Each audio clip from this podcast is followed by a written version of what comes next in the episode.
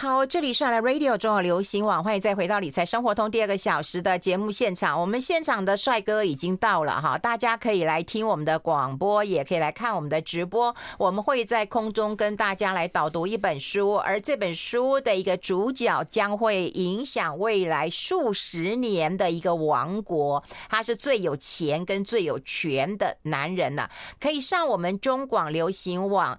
官方的网站 YT 频道、YouTube 频道，也可以上我们中广流行网啊、呃、官网的呃脸书，也可以上我们中广流行网理财生活通的一个脸书哈，都可以看到我们的直播。先欢迎一下我们风传媒的副总编辑周启源，老周好。嗨，云芬姐，大家好。好，这个我就发现有很多是你的那个。粉丝粉条没有很多了，还好啦。你一来的时候，大家都很 期待。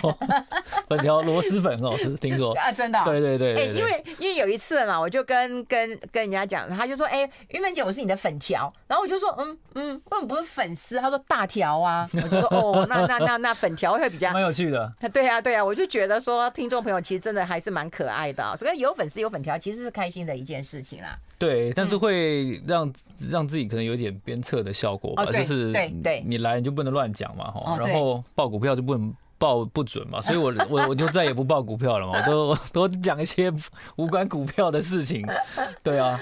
哎，节目节目一开始的时候，其实我我我有讲一句话，我觉得我蛮恨你的，对，因为你选的书都蛮厚的耶。哦，这个一定要给大家看一下这个厚度，真的，这个厚度，你看这可以看到老中青三代，你看我我是看书的人。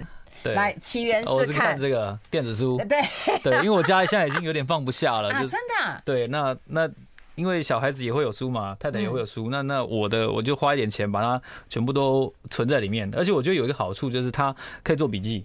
那做笔记对我来说，你也可以画吗？对对对，就是它会注记一段，那那让我未来要做上节目的时候，我就可以做成一个 Excel，然后让 Excel 去整理一下，可能我觉得可能需要。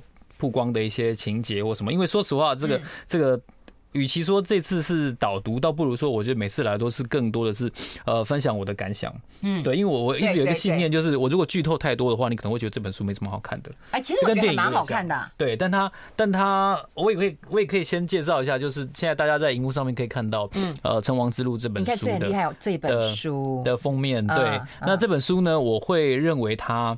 嗯，呃，首先我是挑作者的，就是他是鲸吞亿万，我就知道，对，Billion Dollar Whale 的作者。那 Billion Dollar Whale 我记得在台湾是早安财经出的，我们好三三四年前的，我很久很久以前来来分享的。那他的。作者是《华尔街日报》出身的记者，嗯，那他非常的呃细致，所以他跟其他的书一样，我想那个包括《奇异衰败学》啊，或者是《苹果进行式》，我之前来分享的时候，大概《苹果进行式》非常厚，可能有到五百页，就对啊，你就挑这种大书，啊，对，这本书可能快三百页。那那那一个好处就是它非常的细腻。那还有就是说，我觉得呃，相较于好看不好看内容本身，我觉得。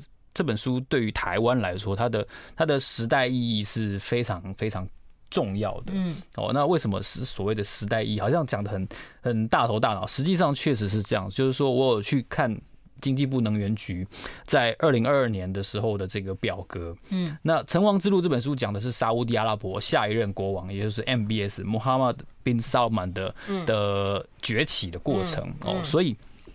能源局呢表示说，台湾过去一年，二零二二年全年，从哪里进口原油最多呢？就是沙乌地阿拉伯。嗯，哦，那所以严格来说的话，那沙乌地阿拉伯又是全世界可以说是原油蕴藏量跟产量应该是，呃，目前应该是仅次于美国的第二大国家，而且它是整个中东阿拉伯世界的领袖国家，因为伊斯兰教的圣地就在它的境内嘛。嗯，所以它的能源的重要性，然后它对于伊斯兰宗教的重要性。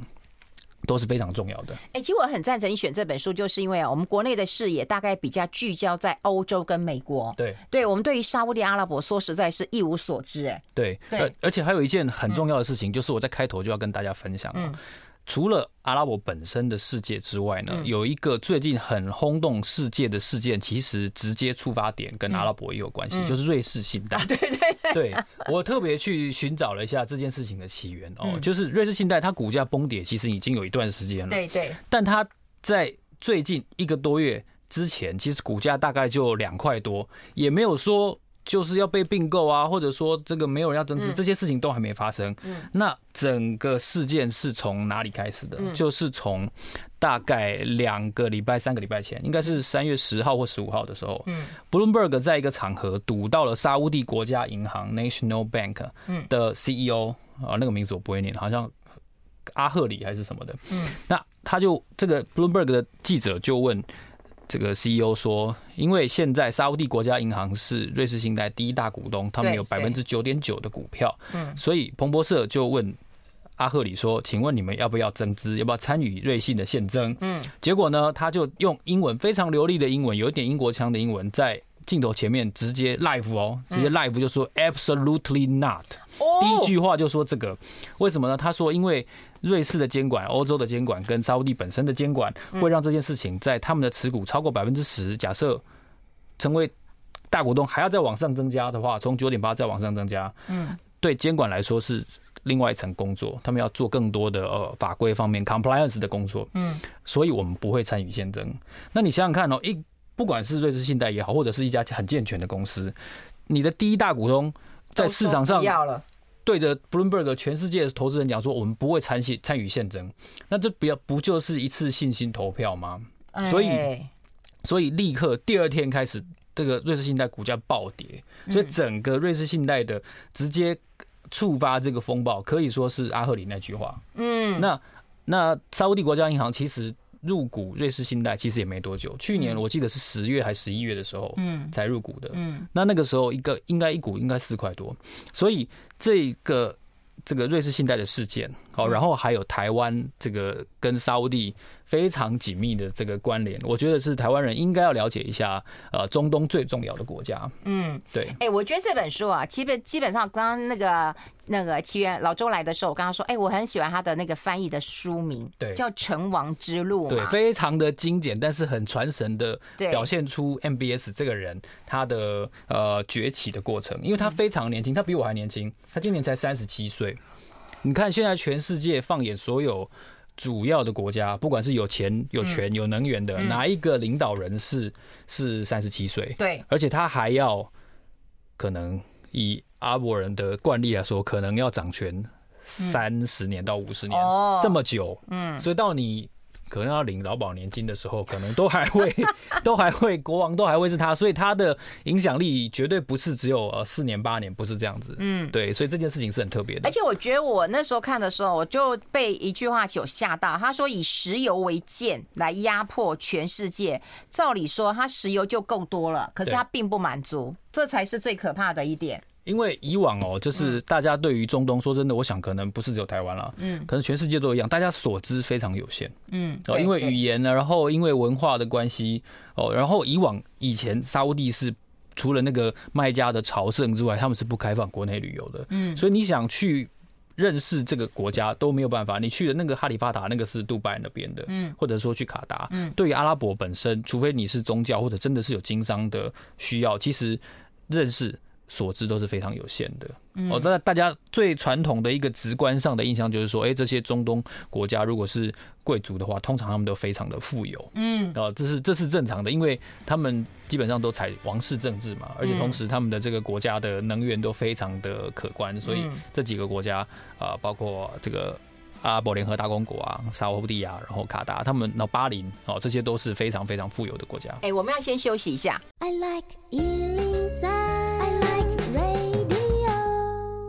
好，我们持续跟我们啊风传媒那么副总编辑啊周启源老周来聊一聊。我们刚刚提提到该跟大家聊这本书嘛，那就要来到男主角嘛。沙尔曼是一个非常有争议性的人，他为什么可以成为王储啊？因为其实，在沙利阿拉伯国家当中啊，他不是说哎父亲然后是呃儿子来接，他不是，是兄弟来接。对，他是一个以首任国王，嗯，然后他的异母兄弟，他的其他的妻子生的儿子。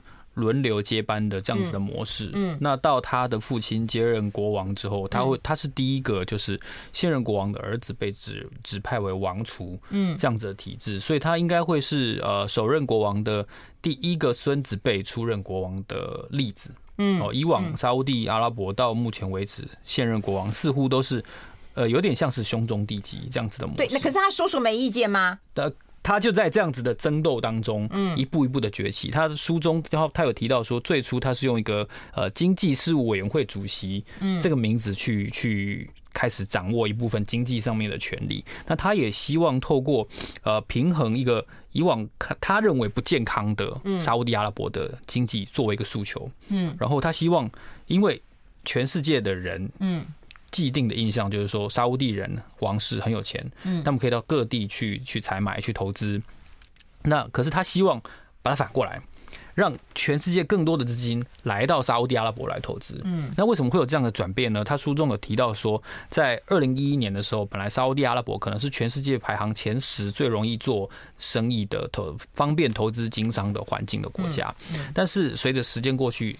几年、十年后，哦，近来沙乌地阿拉伯的这个排名，竟然已经掉到了八十二名，就是适合投资经商的环境的排名。哦，那这对他来说是一个很大的一个冲击，就是说，他认为沙乌地阿拉伯有很多机会，嗯，那但是大家都只想要他们从石油上面赚来的钱，嗯，他希望把这件事情反过来，或者说平衡一点，哦，让他去呃把整个国家的体制带得更前面。所以他蛮有想法的一个人。我我我觉得，我觉得其实是主产都够了。呃，够够吃好几代，够吃好几代。但是有一有一件事情，可能他也感受到那个警讯，就是说，除了比如说美国页岩油的崛起，然后全世界对于来自中东石油的需求的减少，嗯，哦，另外一个当然就是所谓电动车的崛起，对，所以这件事情呢，我觉得也驱动他希望就是说，就是主产，嗯，其实不是那么牢固的，嗯，那没有错，大家都还需要石油，没有错。但是你看，呃，大家各国从二零三零到二零六零。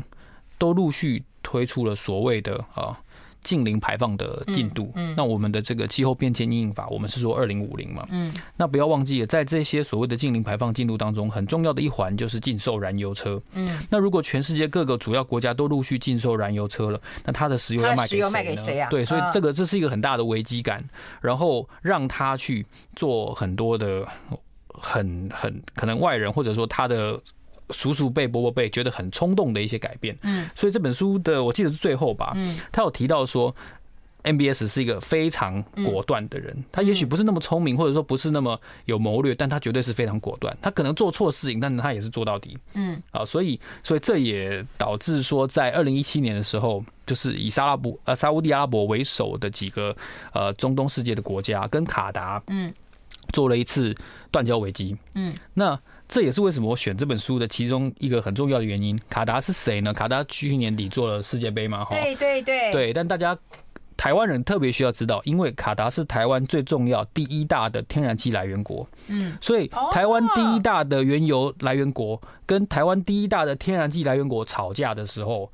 你就觉得这件事情对台湾来台湾来说是非常重要的，因为我们的的能源的依存度是非常高的，嗯，都大量的进口，而且有一个很吊诡的事情，就是他们其实就在隔壁，干嘛吵架？就是隔了一个小小的一条河，嗯，那那沙乌地会觉得说，卡达他掌握了这个半岛电视台，哦，然后他有很大的媒体的话语权，对对，那可是很多时候沙乌地会觉得自己是阿拉伯世界的老大哥，嗯嗯，那可是你你竟然会有点。不顾颜面的，就是说会报道一些阿拉伯世界对沙乌地不是那么友善的事情。哦，那那这个媒体的完全自主性这件事情，其实对于一些比较保守的国家，或者说宗教，或者说像阿拉伯世界这样子，还有许多的宗教法规的地方来说，是不可容忍的。嗯，所以他们也曾经要求卡达，希望能够哦，就是稍微收敛一点，不要让半岛电视台的这个这个。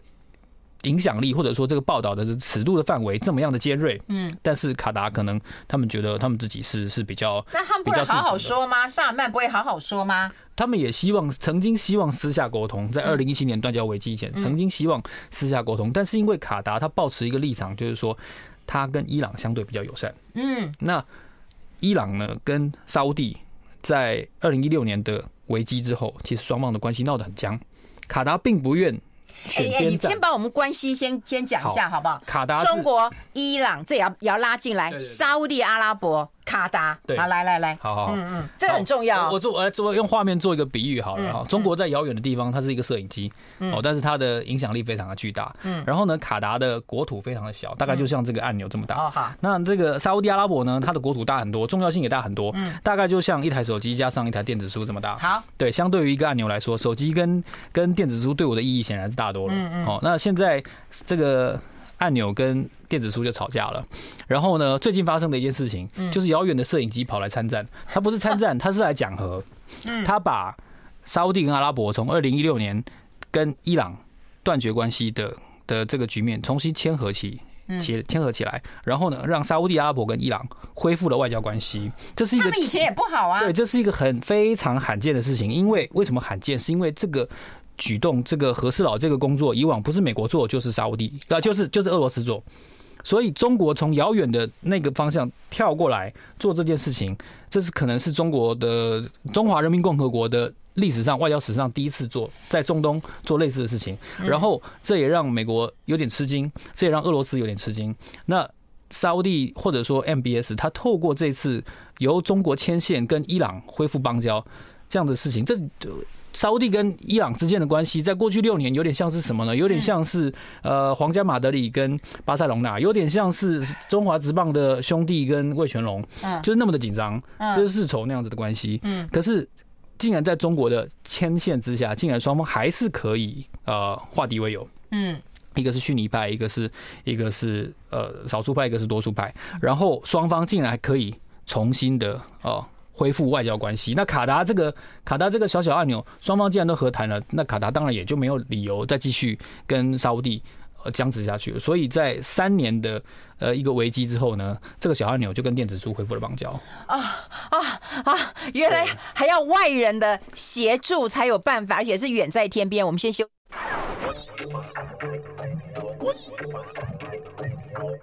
好，欢迎回来《理财生活通》，我是夏云芬，在我旁边的就是风传媒的副总编辑啊，周启源老周了。我们跟大家来聊一聊，刚刚有提到那个地理战略关系嘛，哈，就是说奇怪了，就是那个我感觉上了，伊朗跟那个啊沙乌地阿拉伯其实是不好的嘛。后来你说中国，然后帮他们中国跳进来帮忙牵线，然后就把。沙乌地跟伊朗之间的很诡谲的关系给解决了，所以也也蛮震惊。这也是最近这一个多月发生的事情，所以这个是呃国际政治上面、地缘政治上面非常重要的一次转变。嗯，对。那过去这一年多。大家都有感受到，这是鸡的问题、肉的问题以外呢，其实物价是一个很大的问题嘛。嗯。那物价是依照什么作为基准？就是油价嘛。嗯。那去年油价我记得每桶涨到又涨到一百一十几了。嗯。那这个当中，去年不要忘记是美国的期中选举。嗯。可是，在那之前，拜登一直希望沙乌地能够增产，然后把这个油价稍微不能说完全崩盘，然后崩盘对对生产也不利，至少要稍微压下一点。哎，我多爱民主嘛，简简单说就是这样子，但是没有。所以，所以这是一个，就是怎么讲，可以说是美国的民主党呢，跟跟中东世界一个比较巨大的旗舰跟跟呃恩怨的所在。哎，那美国跟那个啊伊朗跟沙乌地阿拉伯也不好啊。美国当然很希望，至少以民主党这边来说的话，他比较希望跟伊朗达成一个协议嘛。在川普的时期是是跟阿拉伯世界多联络，然后然后把伊朗。呃，视为一个比较被孤立，然后被针对的对象。那民主党这边执政的时候，他希望能够针对伊朗做一个比较和平的解决，至少在奥巴马的任期是如此。目前拜登看起来也是如此。对，那那只是说现在。中国跳进来了，嗯，而且中国以一个可以说什么和平制造者的这样子的角色，让大家非常困惑。就是说，哎，我们平常在看国际新闻，如果你没有稍微花一点时间去梳理这个关系的时候，你会对中国的角色很好奇，因为你你会觉得说，不是“一带一路”破产了吗？不是大家都非常害怕所谓的债务陷阱吗？嗯，那那就如同我刚才跟玉芬姐在中间广告的时候所说的，我觉得有的时候就是要有一些不同的元素，嗯，才有可能创造不同的结果。所以，中国这个从来没有人想到的角色跳进来的时候，你就解决了一定程度的关系。那去年底的时候，拜登跟习近平都先后访问了沙乌地嘛。嗯。那很多人就在揣测一个很重要的事情，就是会不会有可能这个石油的采购上面，沙乌地对中国的销售用人民币计价，那它会对中国的经济或者说对于这个人民币的结构有非常根本性的进展跟改变。到目前为止还没有看到。还没有看到。因为油价都用美元计价嘛，对。这也是把美元推到一个国际地位、对。唯一地位的主宰力的一个很重要的的管道嘛。那如果中国不要说效仿或超越了，只要他能够做出他版本的，对于中国本身用人民币计价，嗯，对于沙乌地走出自己的一条路，或者说对于中国成为更上一层楼的这个的货币大国啊，它都有很大的目的，但是。到目前为止还没有看到，但我相信中国一定非常希望达成这个。那当然了，如果有一天真的用人民币计价的时候，它的那个地位，国际地位就是不可同日而语。尤其这一次又又又帮沙乌地解决了一个非常重要的一个问题嘛，所以所以我觉得这也是。呃，台湾的听众朋友或者读者在看这件事情、看这本书的时候，要跟最近的很多的时事搭配在一起看。哎，那我们想听八卦，你也知道，我们我们节目的那个哈，我们的听众朋友其实蛮喜欢听八卦的。你的那个那个师傅来，洪昌来也都要讲一下八卦。洪昌是是 洪昌哥是是最厉害的，是最厉害的。那那我觉得，我觉得这这本书它跟台湾的一定程度的关联，还有一个事情就是红海。哎，我们先讲那个啦，他女朋友的事情。啊，一个是 MBS，MBS，他他那个这本书啊，为什么它叫做 Blood and Oil，就是血和油嘛，血和石油。那油部分当然大家就很好理解，就是说这是沙乌地的呃很重要的能源的矿产。嗯，那另外一部分血的部分呢，除了象征说。它对于国内的这个统治，呃，具有比较类似集权色彩这样子的控制，言论审查啦等等这样子的控制之外，另外一部分就是他那个很有名的记者那个卡舒吉的谋杀案。就卡舒吉以前他是沙乌地的很呃很重要王室的支持者，但慢慢的好像他跟 MBS 这个言论之间会陷入一个僵局，嗯。然后卡舒吉好像越来越多的批评王室，嗯。所以就在二零一八年的时候呢，卡舒吉在。土耳其的伊斯坦堡的领事馆，他本来要去去换他的签证，好，然后但是他的女朋友一直没有等到他出来，嗯，然后后来事后调查才发现，就是土耳其这边的国安部门的调查才知道说，哦，他已经在沙乌地的领事馆里面被人杀了，对，而且还现场分尸带走了，对，那当时就轰动了，轰动世界。那因为当时是卡达的断交危机之后嘛，那土耳其跟跟沙乌地之间的关系在当时不是那么好，嗯，两个国家的地位差不多。嗯，哦，土耳其当然你会说他以前在鄂图曼时期，他是大国，然后他是沙乌地人的统治者，哦，那这是一百多年前的关系。但是在后来呢，就是土耳其跟这个新的握有实权的呃 MBS 之间关系不是那么好，所以所以这也可以反映出来一件事情，就是 MBS 并不会很在意表面的和谐。嗯，哦，这有点像，有点像。婚姻里面比较强势的一方，就他不太在意表面的和谐，他他可以跟你撕破脸。所以土耳其慢慢公布的一些证据就显示说，似乎是沙乌地当局受益这次的暗杀行动。对，然后美国还介入啊，说你给我讲实情哦。对对。那有时候我都会觉得说，哎，美国什么什么事都要管哦。对，那因为这件事情对主持一下公平正义，对沙乌地的国际形象很伤害嘛。对，所以他也再次一再一再的澄清说，我我。MBS 本人跟这件事情我不知情哦，这是手下可能是一些呃莽撞的举动造成了这个结果。那在那两三年当中，沙乌地的这个国际形象严重的倒退，嗯，就因为这一次的谋杀案。对，那当然，当然在后来呢，我相信还是会有许多人提到这件事情。可是不要忘记，就是也有许多人希望跟沙乌地做生意，那当然往来哦。所以这件事情到目前为止，说实话，我我个人的感觉，他的被大家记得的分量。减少了蛮多，嗯，对，所以卡舒吉的这个谋杀案，这也是《成王之路》这本书当中所谓的“血与石油”里面血的这个部分非常清晰的一个对于沙乌地王室或者说对于沙乌地政府一个很大的一个伤害，嗯，对，那那但是他们认为说很多这样子的呃审查，哦，其实对于当权者可能是呃不得不然，因为他也提到另外一件事情，就是他有很这个 MBS 有很多的叔叔伯伯，嗯，哦，或者说。亲家后又这样子的角色，一些亲王，这些亲王都非常的的富有，嗯，哦，然后但是他们在一次的大规模的审判当中，不公开的审判当中，竟然被全部抓到了这个利亚德的这个丽思卡尔顿的酒店里面，嗯，然后有一批的水电师傅先去把里面的这个窗帘拆掉，然后把这个淋浴间的门拆掉，然后避免这个个别之间联络，然后每一间房间都关了一个非常富有的亲王，然后去要求他们。交代说他们的钱是不是有贪污不法所得？那可是对于一个以往就是靠很多这样子的协商来的这样子的角色来说的话，你也不能说 MBS 没道理，但是手段也太极端了，它它是一个很极端，让人嗯惊骇。我们先休息一下。I like 好，我们要讲到他呃，我们跟红海之间跟台商的关系之前，我们刚刚其实，在广告时间讲了一段，我觉得一定要讲一下，就是他们多有钱呐、啊！除了就是要被关起来之外啊，他们有有小孩，一个人给十亿、二十亿，我觉得太羡慕了耶。对，在大家这个在瑞士信贷事件的时候，可能很多人看到一张梗图哦，就是说赌神拿着一张本票哦，说我这里有一张瑞士银行的本票，价值三千万美金哦，这是电影里面真实的对白。是啊，对，然后然后那那这个。《春光之路》里面里面里面有提到说，就是前任的国王阿布杜拉国王，他曾经给他的很多的小孩，呃，资金作为生活费嘛，哈，这个生活费呢，这个说生活费是实在是浮夸了一点，因为这个生活费每个女儿拿十亿美元，嗯。啊的一十亿美刀啊，哈，one billion US dollars，然后这个每个儿子拿更多，每个儿子拿二十亿美元，嗯。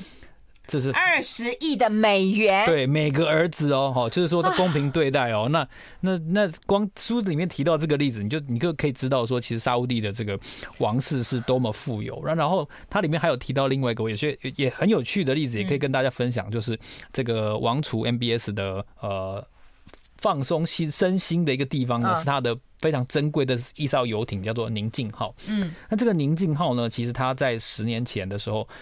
比尔盖茨曾经租过一个礼拜，嗯，哦，那是一艘有两个停机坪，有一个非常大的商务会议，可以商务会议室可以做视讯会议，然后有淋浴间，然后有非常充分的这个住宿设施的一艘游艇。世界首富要租，当然没问题。比尔盖茨租一个礼拜的宁静号，你知道那艘花了他一个礼拜七天花了多少钱？嗯嗯，五百万美元。嗯，七天就用七天租七天哦。那那那可是这条船现在是 MBS 的。那你就你就可以稍微稍微想象一下，宁静号大概会需要多少钱？嗯，哦，那是他非常重要的一个，因为他公务繁忙嘛。嗯，那我觉得这是 MBS 的一个嗯很很重要的地位的象征。嗯，哦，那我们刚才讲到，欸，让我看到那个只有我以为只有英国女王有没有？他早年的时候，他有一一一艘那个游艇，有没有？对，带着他这个全世界去参访。对对，到最后英国说对不起，我没钱了。对，这应该是哦，好难过。哦我觉得他跟英国女王的的的可能可能等级又不一样啊。对对对对对，因为因为这个来自能源的钱实在非常多嘛。嗯，那红海在。这本书当中虽然没有被提到，但是其实红海跟沙乌地的公共公共投资基金 PIF 嗯是有关系的。对，你应该把那张照片拿出来，我们看一下。对对对，就是 PIF 呢成立了一个呃合资，跟红海成立了一个品电动车的品牌叫 Seer，就 C E E R 这个品牌，大家可以去查询这个品牌。那如果你去查 Seer，你点进去看啊，你去看它的这个董事会 Directors 这个部分的话，你就看到一张很有趣的图片。我今天应该要把它彩色列印下来，就是。八位董事里面，还有七位都是披着那种沙乌地阿拉伯顶级的王室贵族才能用的那种头巾。嗯，那只有一位就是刘阳伟，他没有用那个头巾。对，这八个里面只有他一个。那那红海跟沙乌地阿拉伯的这个公共投资基金的这个合资呢，他们希望哦生产出来的电动车能够主攻整个北非、整个中东市场。那你说北非、中东市场听起来就六个字，嗯，好像不是不是很。很够力了哈，它不是只能称为一个题材吗？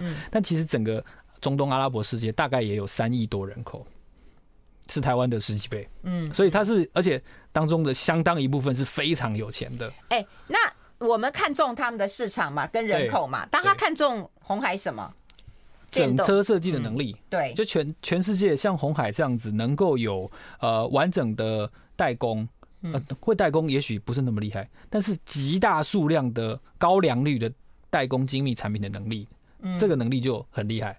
所以红海到目前为止，就是哎，很很多人会说他在电动车上面的的进度好像不是很为人所知哦。但是因为他本身不是做自有品牌的啊，对，所以他找很多能够更上一层楼的这样子的品牌伙伴去做他的制造能力的背书。我觉得这个策略是可能是比较明显的，嗯，所以这也是《成王之路》这本书，我觉得跟台湾又是一个很很重要的一个关系的所在，嗯，对，就是跟台湾其实是有连结的，对，所以所以这本书当中很细啦，我觉得它其实而且有一个 有一个无法避免的缺点，就是说，因为每一个人的名字都很长，都很长，本纳伊夫穆罕，而且很长，而且非常的像，哦，你很容易就搞混了。所以我觉得这比看侦探小说还累。对对对，他他每一个人名字都都七八个字嘛。对，穆罕默德本纳伊夫，穆罕默德本沙勒曼，啊，这是他们的这个这个特色。所以所以这当中，我觉得读这个读这本书。大家可能听众朋友会需要花一点比较长的时间哦。我像我，我其实是看了两个月才把这本书看完。嗯，因为它它有有需要你去去理解的一个地方。我跟你讲，连名字都很难记，他为什么叫你就直接讲他是 MBS？为什么？因为他是穆罕默德，然后本沙勒曼，本本沙勒，嗯，对对，沙勒曼，对他那因为他是呃他的名字是穆罕默德，那本沙勒曼的意思是他是沙勒曼的儿子，所以是沙勒曼国王的儿子。可是你不觉得中东国家每个人都叫穆罕默德吗？呃，很多很多都是这样子，嗯，对。但是我以前我在我在选修，我记得我选修过一堂，在正大我选修过那个阿拉伯文化，然后他有讲过一个，听说是世界难的。呃，我倒是没有学到文文字这个部分哦，没有学文字，是文化，对文化。那这个时候可能是因为阿语系的关系，阿语系开课，哇，班上美女非常多。然后这是一个题外话，你怎么跟跟红昌一样色啊？题外话，题外话，没有办法，正大美女真的很多。然后他就给我一个有趣的观点，那当然跟跟名字是有关系的，就是说，他说阿拉伯文的这个呃，Ibrahim，嗯，的台台湾其实很多人不知道，跟英文的这个 Abraham。亚伯拉罕其实是同一个人哦，Ibrahim 跟 Abraham 是同一个人，对，那所以所以这也象征着就是说，在最初期的应该说是犹太教吧的那样子的的信仰的根源，跟伊斯兰教的的根源其实有一定程度的关联性。哦，是啊，对。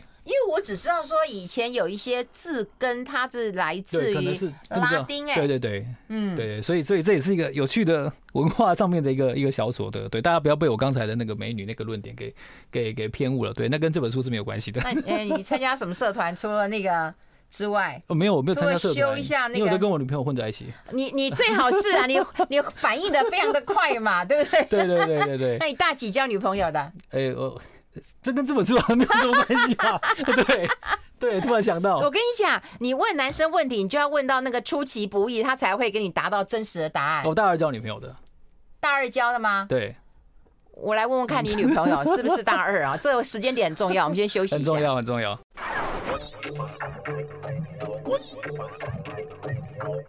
好，我们跟啊、呃、周启源老周啊，持续跟大家来聊这本书啊，《成王之路》啊。有人讲说，难得有机会认识沙乌地阿拉伯这个陌生的国家，感谢老周精心选读，厉害了吧？对我最后对有感动，而且我最后跟大家讲，就是呃，在我三四年来分享的这个财经国际财经宇宙当中呢，我靠读完这本书之后，突然发现，就是呃很多事情其实是因 MBS 而起。嗯，然后因 MBS 而生的，嗯。的例子，举例来说，我我前几个月我也来分享那个呃 WeWork，嗯，就是亿万富翁，那也是一本很精彩的书。对，亿万富翁他的主要投资人就是呃孙正义的愿景基金嘛，哈，嗯，那孙正义的愿景基金主要的掏钱出来增资的是谁？就是 MBS，就是沙乌地阿拉伯的主权基金。哦，所以他可以说是这个真正。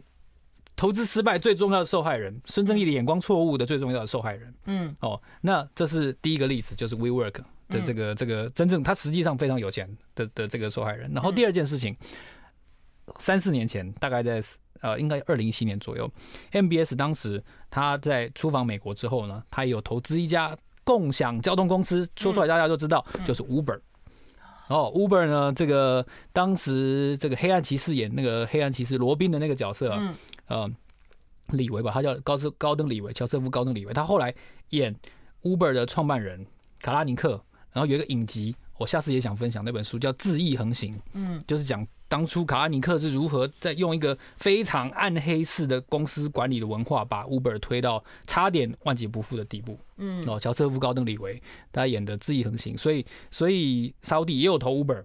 哦，所以那也是一个大家如果没有他投的话，可能说不定今天 Uber 就不会到台湾来了。哎，真的耶！对，然后还有第三个例子哦，大家这个影响好多，我们都不知道哎。对，那默默的。对，那第三个例子大家说出来一定更知道，在二零一八年五年前的这个时候呢，有一次马斯克对着镜头，嗯，抽大麻，抽抽雪茄啊，然后喝威士忌，然后呢，他后来在推特上面写说：“哦，我准备要让特拉特斯拉下市，然后每股我记得是四百二十美元吧。”嗯，哦，然后我已经找好金主了，然后结果股价就上涨。嗯，就后来他又说没有没有这件事，没有这件事，大家可能误会了，然后害他被 SEC 告，然后就三年不能当 CEO，然后呢，这个还罚款，然后后来跟 SEC 和解。他说我已经找好钱了，那个钱是谁？就是 MBS 啊，就他。对。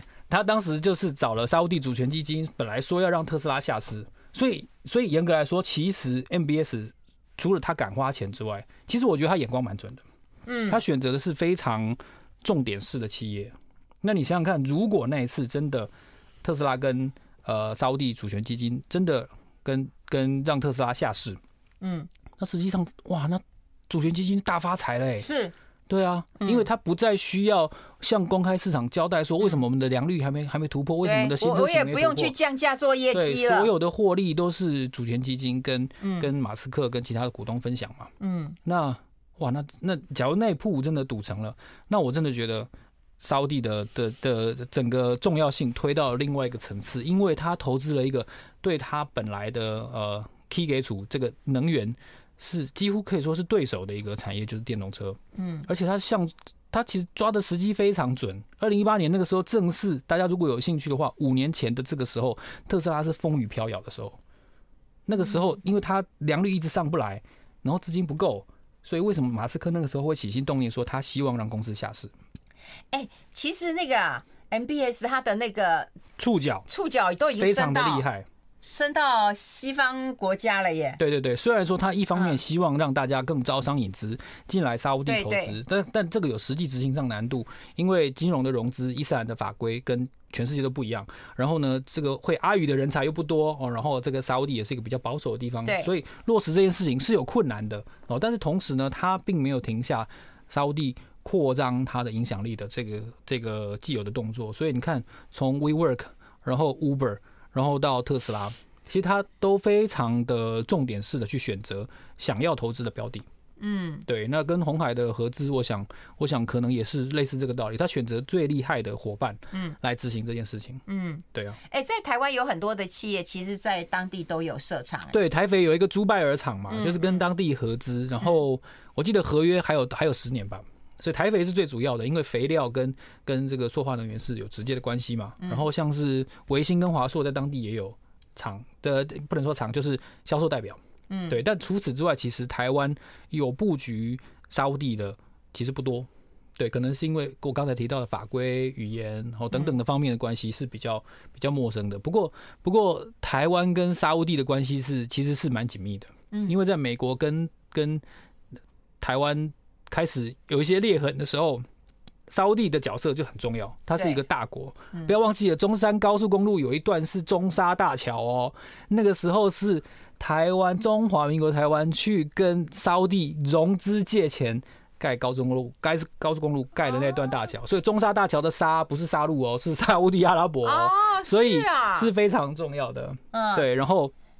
哎，你知道早年我有个朋友啊，他就是呃去沙乌地阿拉伯的那个医护工作队，是还有农耕农耕队，对对对，还有医护哦，对那个呃，早年是蛮紧密的，是真的，对对对，那个还有中华民国空军，它里面这本书里面有提到叶门内战嘛，嗯，叶门内战沙乌地曾经介入，然后是 MBS 主动介入的，所以这是一个比较比较罕见的例子，就是在中东世界在没有美国参与的情况下发生了这样子的军事行动。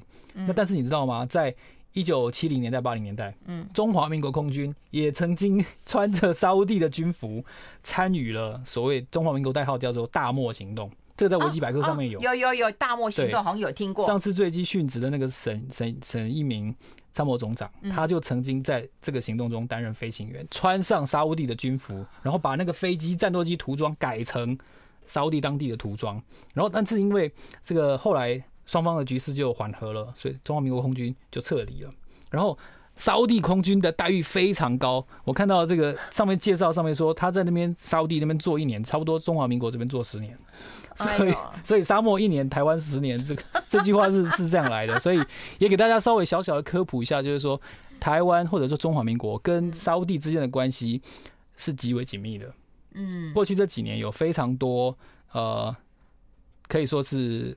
台面下的往来，嗯，那这本书呢，你看完之后，你会更对更对 MBS 或者说对于现在沙乌地王室碰到的问题、困难，还有他以往的很精准的出手。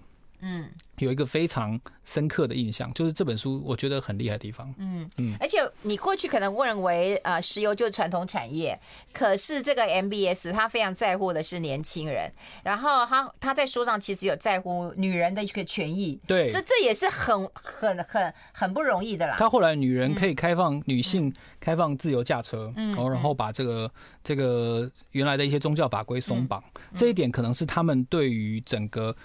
阿拉伯、沙乌地阿拉伯的现代化，我觉得 MBS 做的非常重要的一件工作。嗯，对。好，很喜欢听周副总说故事。今天来宾讲的真精彩。这样你开心吗？No，感谢感谢。